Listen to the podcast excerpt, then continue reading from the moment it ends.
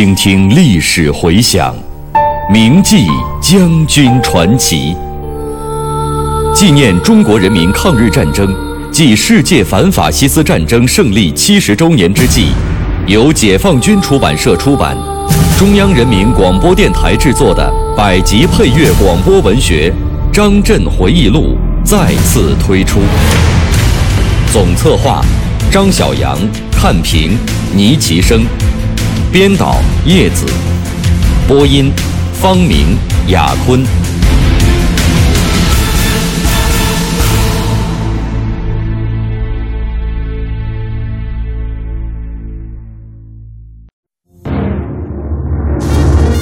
弱军对付强军，应坚持在运动中求坚功力突出之敌。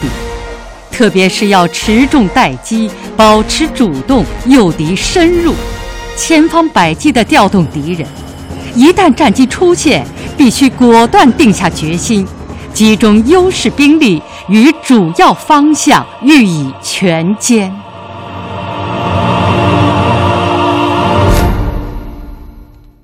一九四七年二月三日，奉中央军委之命，华东野战军正式组成。陈毅为司令员兼政治委员，粟裕为副司令员，谭震林为副政治委员，陈士渠为参谋长，唐亮为政治部主任。整个野战军编为九个纵队，番号从一至十，无第五纵队。不久又组建了特种兵纵队和坚持在苏中、苏北地区的两个纵队，即十一、十二纵队。全军共二十七万人。我们第二纵队由韦国清任司令员兼政治委员，我为副司令员，康志强为副政治委员，詹化宇为参谋长，邓一凡为政治部主任。由此，华中九纵的番号就正式撤销了。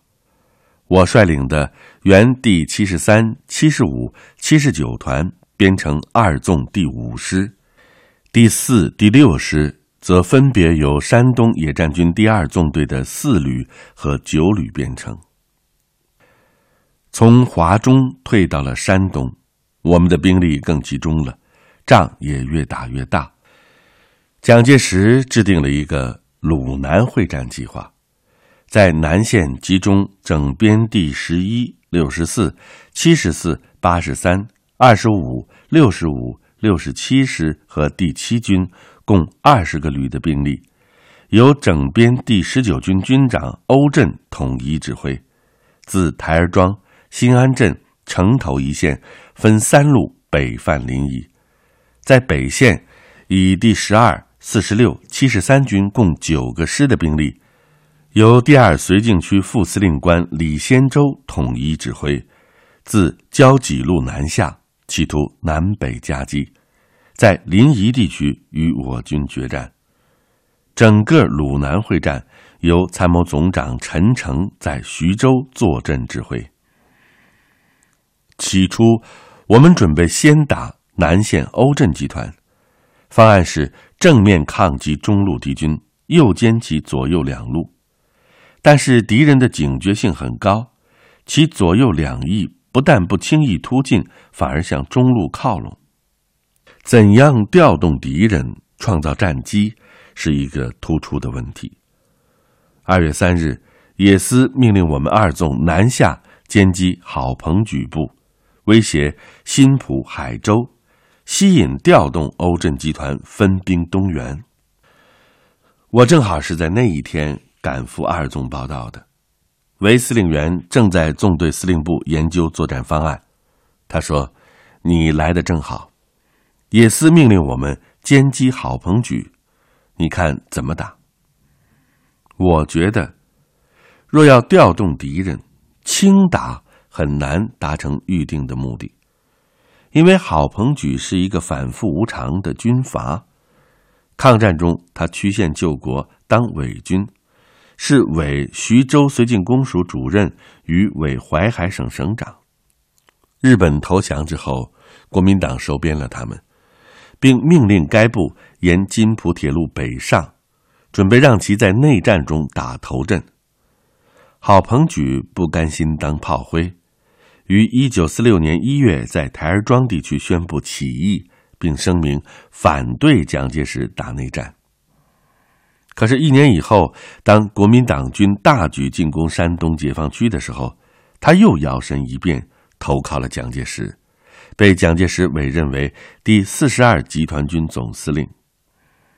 我军派往其部工作的朱克敬等同志也被他扣押，交给国民党后惨遭杀害。对于这样的叛徒，必须重打，而且只有重打。才有可能迫使欧震组织动员。韦司令员也认为应该这样，于是便定下决心，对郝鹏举部实施重锤猛击。按照预定的计划，纵队主力直捣白塔部，边查明情况边打。第五师向白塔部以西陇海县驼峰地区进攻，准备打援。我纵速战速决，仅二月六日一天战斗就歼敌五千余人。郝鹏举背叛之后，不到半个月，充任集团军总司令，不到十天就为我生俘，人民群众拍手称快。郝鹏举被俘之后，自知罪孽深重，哀求我们要见陈毅司令员。陈毅同志怒斥了跪地求饶的郝鹏举。还写下了《是郝鹏举》一诗：“教尔做人不做人，教尔不苟竟苟苟。而今俯首尔就擒，仍自教尔分人狗。”郝鹏举这个坏蛋终于受到了惩处。讨好战役的胜利，不仅在政治上影响很大。而且震慑了南线的敌军，使他们不敢大胆前进。虽然没有达到调动敌军东援的目的，却为我军尔后隐蔽战略企图转兵北上、举行莱芜战役、歼击李先洲集团起到了示行于难的作用。一天，韦司令员去野司开会，研究部队行动问题，他打电话给我。说南线的敌人不易分割，故华野首长决心先歼北面沿交集线南下之敌，命令我们二纵接替六纵，禁止诸城寨子以北地区待机。主要的任务是对付南线敌军。于是我与韦司令员在电话里商定，由我率领六师先行出发，主力随后跟进。部队开进途中，负责留南线指挥的华东野战军参谋长陈士举来到我纵。士举同志，一九三六年在红一军团四师的时候，就是我的老上级。自从他调红军大学学习之后，有十多年没有见面了。如今战场重逢，分外高兴。陈参谋长向我们交代了任务，并给我纵师以上干部做了战局发展情况的报告。二月十四日中午，华野陈肃谭首长来电，为歼灭李先洲集团的第七十三军、十二军，同时包围第四十六军，仍感兵力不足，特决定二纵主力明晚北开，只留一个师于南线配合三纵钳制敌人。我立即报告韦司令员，我们俩商量了一下。决定由他率领纵队主力北上参战，四师当晚即行出发，纵直与六师次日北上，由我率领五师留南线，在陈参谋长统一指挥下，配合三纵等部阻敌北进。二月十五日，我南线部队撤出了临沂，把这座空城甩给了敌人。国民党军拼命鼓吹临沂大捷，谎报在临沂外围歼灭共军十六个旅。国民党军统帅部队从而产生了错误的判断。二月十八日，我去南线指挥部开会，陈士举参谋长说，我军行动已经造成了敌人的错误估计，北面的李先洲集团已经再度向新泰挺进。企图求歼我军于金浦路以东。我主力部队现在已经秘密地进至莱芜南侧，即将完成对李先洲部的战役包围。现在，我们的任务是坚决阻敌北上，保证北面野战军主力在莱芜地区歼敌。我十分佩服陈粟谭首长舍南救北、试行于鲁南、击敌于鲁中的高超指挥艺术，用这么少的部队。就牵制了南线大量的敌人，对全局的作用真是不小。一周之后，捷报传来，莱芜战役我军歼敌两个军七个师，共五万六千余人，生擒了敌人第二绥靖区副司令官李先洲和七十三军军长韩俊，创造了解放战争以来歼敌数量的新纪录。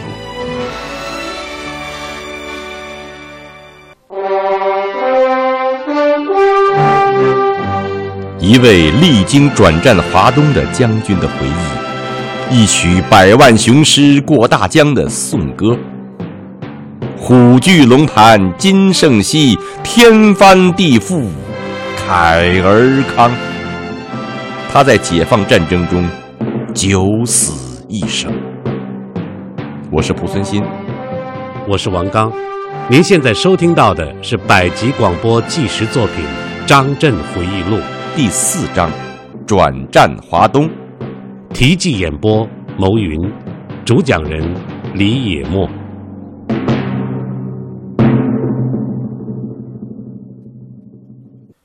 经过八个月的较量，在我们华东战场，尽管敌人侵占了华中与山东解放区的一些城镇与地方，其中包括两大解放区的中心。淮阴与临沂，但是他们付出的却是损失二十六万余人的沉重代价，战线过长与兵力不足的矛盾也日益加深。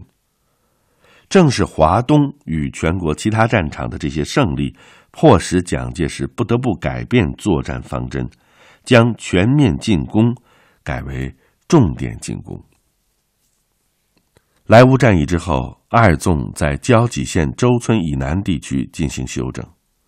三月六日至九日，我到野司开会。这个地方叫蒲家庄，是蒲松龄的故乡。《聊斋志异》不少人都读过，没读过的也听说过那些神鬼故事。然而此时大家都为莱芜战役的巨大胜利所鼓舞，把说聊斋故事放在了脑后。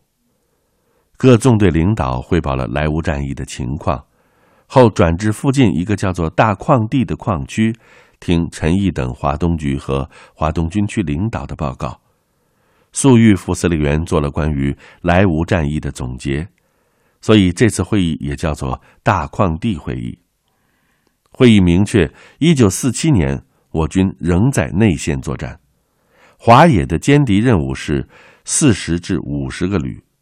要求各部队认真贯彻落实鲁南会议精神，抓紧时间继续完成整编整训任务，准备迎击国民党军的重点进攻。通过莱芜战役，我们对毛主席的运动战思想有了更深的理解，体会到弱军对付强军，应该坚持在运动中求歼孤立突出之敌。特别是要持重待机，保持主动，诱敌深入，千方百计的调动敌人。一旦战机出现，必须果断定下决心，集中优势兵力于主要方向予以前歼。此间，我曾经写过一篇题为《把前置变为突击》的文章，教育部队正确认识突击与前置的关系，树立局部服从全局的观念。我们二纵的同志看到兄弟部队打了大胜仗，缴获多，很是羡慕，又觉得自己老是打防御，消耗大，补充少，都希望今后也能多担负这样的进攻性任务。在部队中，想打大仗，多歼敌，的确有那么一股子革命英雄主义的劲头。休整期间，纵队首长进行了分工，国清同志抓总，负责全面工作，由我分管司令部、作战和教育。大家说这是我的老本行，要我在军事工作上多负责。另外，纵队还成立了炮兵团，由谁来领导呢？韦司令员提出了一个人选，是六师政治部主任张振环，他是清华大学学生。如果用他当团长，对今后炮兵的发展会有好处。我们一致同意韦司令员的意见。振环同志改行后，很快就适应了工作，这与文化水平高有关系。全国解放以后，他长期战斗在国防科研战线上，做出了不少成绩。三月二十三日，粟裕副司令员还专门来我纵做了目前战局与发展的报告。我们组织部队进行讨论，结合野司下一步行动计划，研究了我纵的行动方案。休整中，文化生活也很丰富。渤海军区文工团到纵队演出了歌剧《白毛女》，战士们边看边流眼泪，高呼“为喜儿报仇”的口号。这出戏是进行阶级教育的活教材，确实起到了鼓舞部队斗志的作用。蒋介石的全面进攻破产以后，从一九四七年三月起，在晋冀鲁豫。晋察冀、东北等战场上转为守势，其中九十四个旅的兵力向我陕北、山东两大解放区实施重点进攻，其中进攻山东解放区的兵力为六十个旅，占其重点进攻总兵力的三分之二。在国民党陆军总司令顾祝同的亲自指挥下，组成汤恩伯。王敬久、欧震三个野战兵团，连同其他一些部队，共约四十五万人向鲁中山区扑来。如何迎击敌军的重兵集团，创造与把握战机，打更大规模的运动战、歼灭战，是我华东野战军的首要任务。从四月初到五月上旬，我军往来机动，但始终没有能够找到战机。我二纵先是同七八纵组成左翼集团，在谭震林副政委的指挥下，南下郯城码头地区作战，迫近陇海铁路，以调动敌人。同时还考虑了直出华中的作战预案，但是敌人发觉了我们的行动，迅速增加了陇海线的兵力，这样野司遂决定改变南下计划。以一三十纵组成西线兵团，向西攻击泰安；我左翼集团则北上转至临沂蒙阴公路进行运动防御。一个多月来，敌军密集靠拢，难以分割歼击，局面究竟如何才能打开呢？随着敌我双方主力决战时刻的临近，气氛越来越紧张。仅五月十日这一天，部署就做了几次调整。十一日午后，华野首长再次改变决心，以主力求歼汤恩伯兵团的右翼第七军和整编第四十八师。我们立即按照新的部署组织部队开进，到达指定位置的时候，已经是第二天凌晨一点多钟了。十二日中午，谭震林副政委发来急电，说情况又有变化。野司已决心集中一四六八九纵，以优势兵力实施中央突破，围歼向我坦布地区进攻之整编第七十四师。因该师处于敌中路，急于向蒋介石邀功，而且还是一个硬胡桃。如果吃掉它，一定会对其他各路之敌起到震慑作用，让我们马上去研究部队行动问题。听说要打七十四师，我打心眼里头高兴。想起两淮保卫战的初次交手，涟水的再度较量。虽然这个硬胡桃很不容易吃，但是这回也非吃掉他不可。可是上级给予我纵的任务却不是直接攻坚七十四师，而是在孟良崮东南地区阻击可能西援的第七军等部，以确保我军主力对孟良崮地区七十四师的分割与围歼。经过肃北、鲁南，特别是莱芜战役的锻炼，我们二纵部队对局部与全局的关系。对突击与前置任务的区分，以及协同配合的重要性等，在认识上有了很大的提高。面对桂系这个老对手，大家都摩拳擦掌，觉得代价再大也不能放他们过去，决心坚决阻住当面之敌，保证兄弟部队歼灭七十四师这个老冤家。孟良崮战役于五月十三日正式发起，十五日，第七军整编四十八师等部果然西援，我纵立即投入防御作战。在谭震林副政委统一指挥下，部队很快就构筑了阻击阵地，以节节抗击的战法，坚决阻止敌人向孟良崮增援。这是一场血战，攻势打塌了，战壕打平了。就在弹坑里打，子弹打光了，就拼刺刀、拼石头，逐山逐岭反复争夺，终于阻住了敌军，保证了我军主力歼灭敌王牌军七十四师。接着，我纵又配合八纵向南续攻敌整编第八十三师。后因野司在清查战果时。发现七十四师残敌尚有数千人不知下落，遂暂时放弃了续歼八十三师的行动，改令进攻部队搜剿残敌，将分散隐蔽之敌全部俘获。孟良崮战役是一场恶战，也是山东战场敌我主力的一次决战。在这次战役中。我军一共歼敌三万两千人，击毙敌师长张灵甫，但是我方自己也付出了伤亡一万两千人的代价。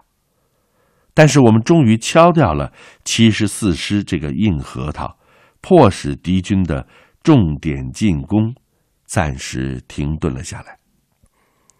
五月下旬，华野在沂水西北的坡庄召开了。团以上干部会议，陈毅司令员总结了战局的发展，明确了今后华野的任务。他指出，目前除山东和陕北之外，全国其他战场均已转入反攻。就山东战场的情况来看，我们还没有完全取得主动，因此要做好充分的准备，迎击敌人新的进攻，准备。打新的恶仗。